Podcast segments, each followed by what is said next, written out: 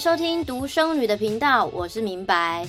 我今天看了那个后台的数据库，发现，诶，原本的听众朋友们，你们都还在耶，我觉得好开心哦，真的非常的感谢你们又回来了。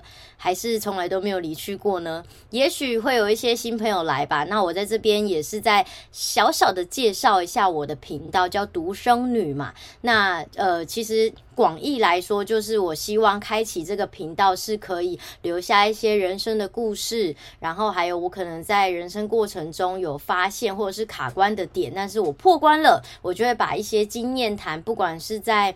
嗯，生活上啊，工作啊，恋爱啊，各个方方面面的一些状态，如果呃曾经卡关，然后有所突破的话，我就会希望把这个呃单集的小人生经验，把它变成是各个小单集、小插曲，然后放在这个地方。那如果你也刚好是独生子女的话，或者你是独生子女的父母。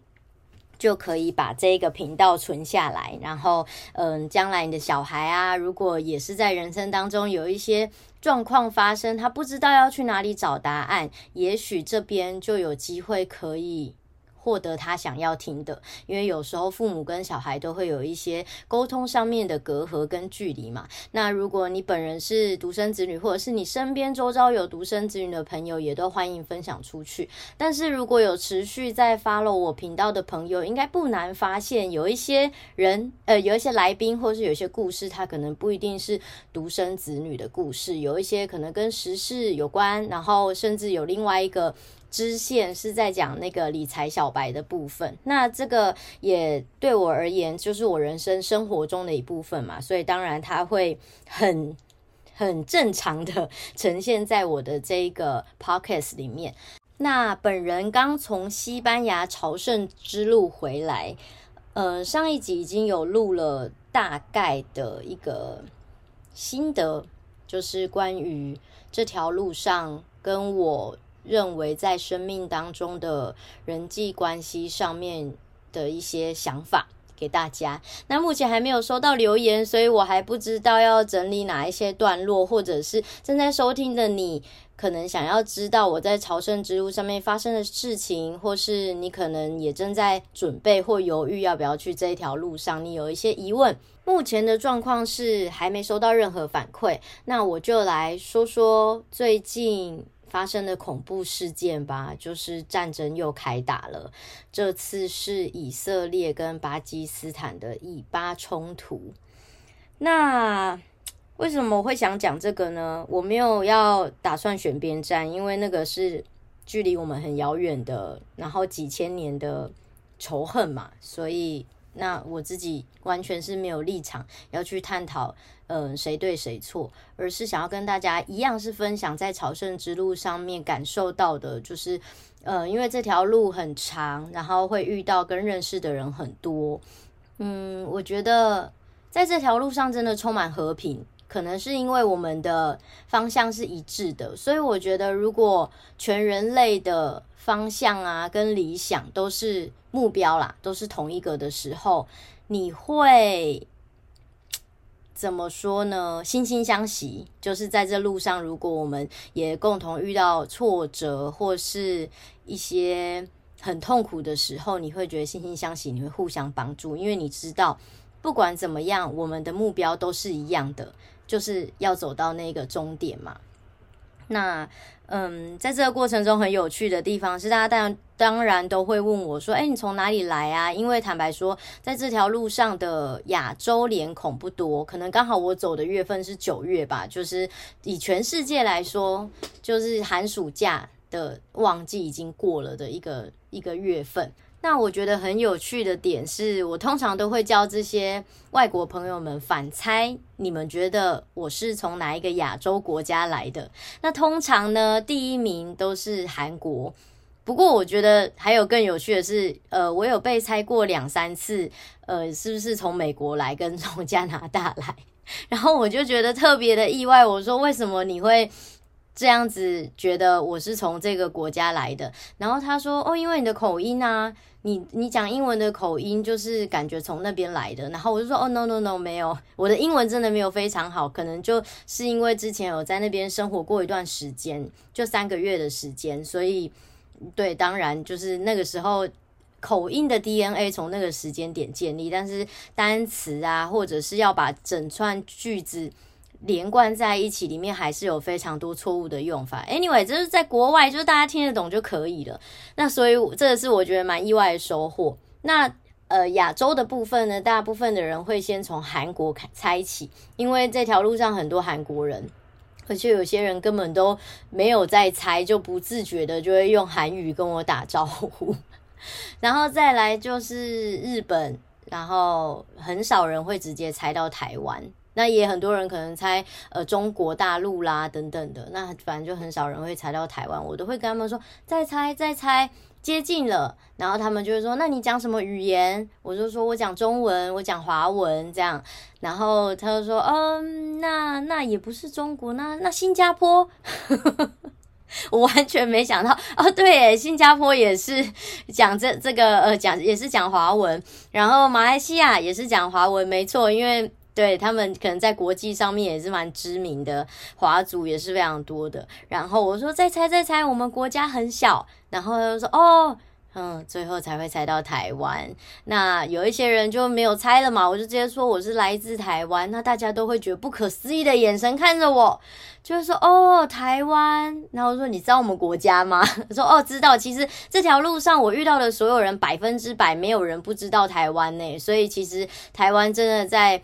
呃，国际间享享誉全球，那我们其实，在国际间都是留下非常好的名声。大家一想到台湾，就觉得，哎，台湾人很善良啊。然后，台湾人在防疫的过程也是做得非常好。然后，呃，当然，同时更重要的是，很关心我们跟大陆的这个。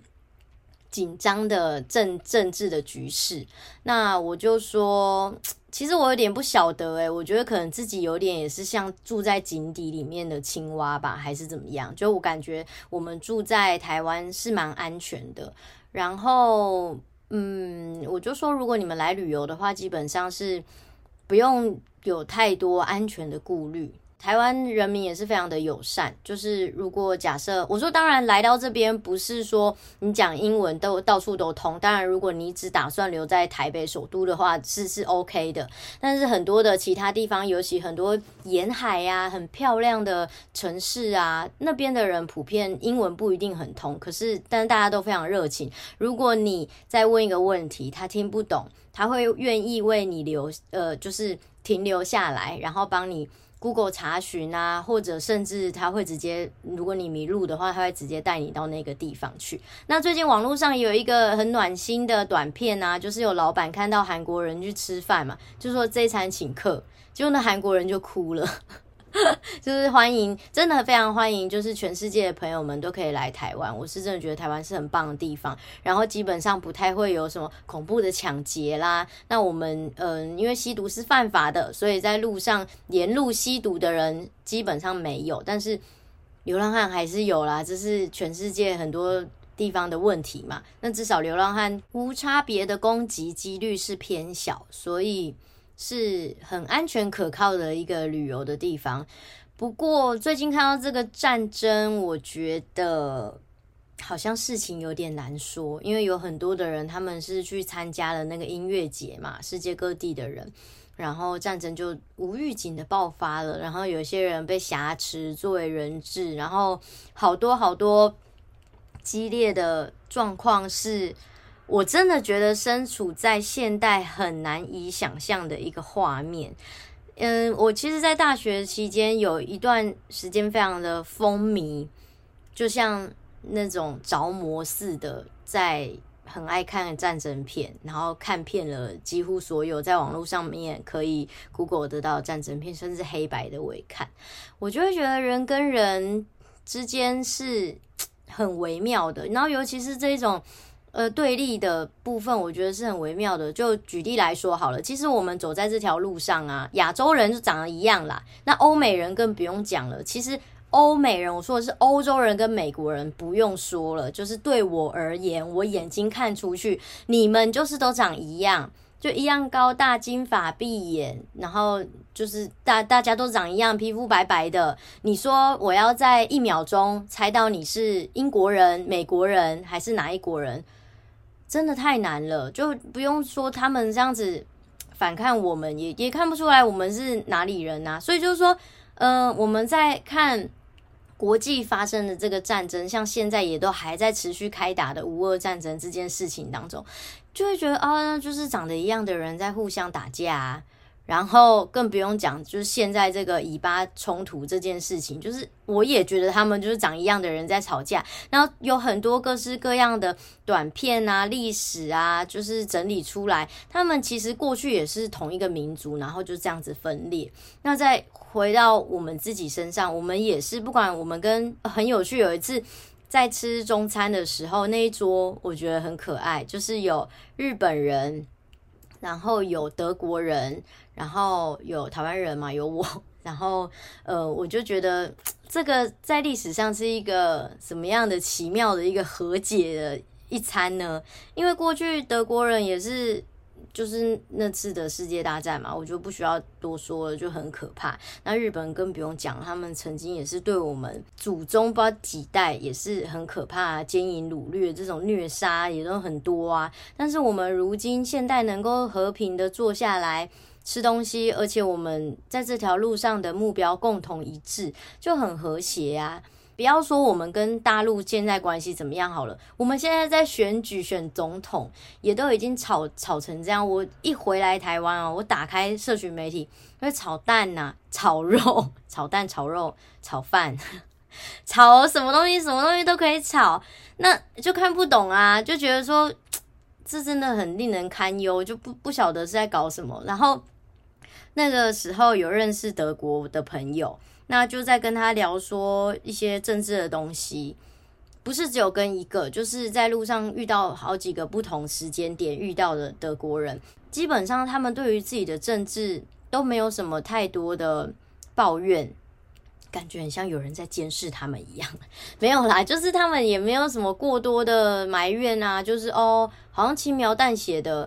就是他们生活的一部分，也不会特别的批评说政府怎么样怎么样什么，就是都很理性，而且听下来，不同的人对于他们的总统，他们表现出来的态度都是对自己国家的政治算是满意，同时也让我想到，我有新加坡的朋友，曾经也是跟他聊了他们国家的政治，那他也是 OK 咯。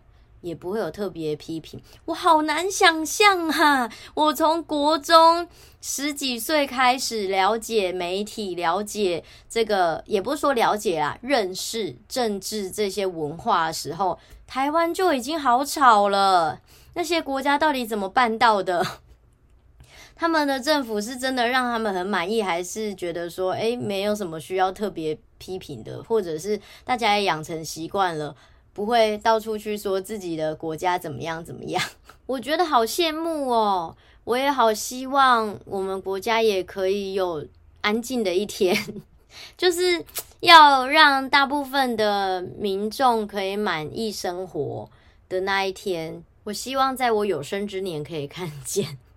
好，回到这条路上，就大家猜完我是台湾人，然后关心完现在的一个。